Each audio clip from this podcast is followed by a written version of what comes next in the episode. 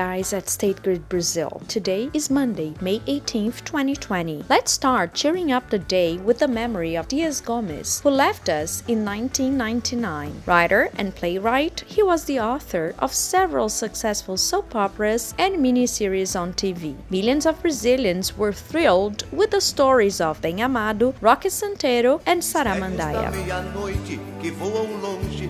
Saramandaia. Se vão, se ficam, quem vai, quem foi. Dias Gomes gained international prominence in the 60s with the play Keeper of Promises, which was adapted for the movies and won the award for Best Film at the Cannes Festival in France. The story shows a humble countryman who wants to carry a large cross into the inside of a church. In the path, he is deceived, suffers from the sensationalism of the press, and faces people's greed. Firm in keeping his promise, he doesn't give up. The character teaches the importance of commitment, which is one of the values of State Grid Brazil. Promise comes from the Latin and means to guarantee. It's something that will be fulfilled, and it has to do with commitment. Dias Gomes' character faced many difficulties, but did not blame others, nor did he make excuses or find scapegoats. He set a goal to accomplish and wanted to meet it. In the humble way of a countryman is an example of the value of commitment.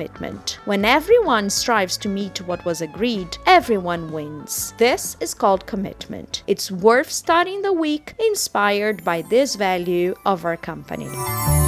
Numa folha qualquer eu desenho um sol amarelo.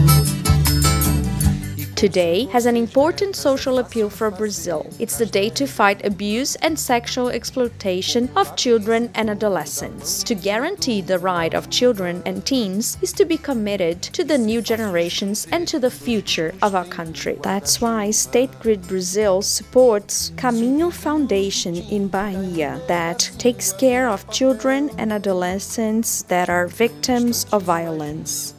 Worldwide, on May 18th, the International Museum Day is celebrated. Culture has an extraordinary power to unite. It's through culture that we share human identity and understand history better.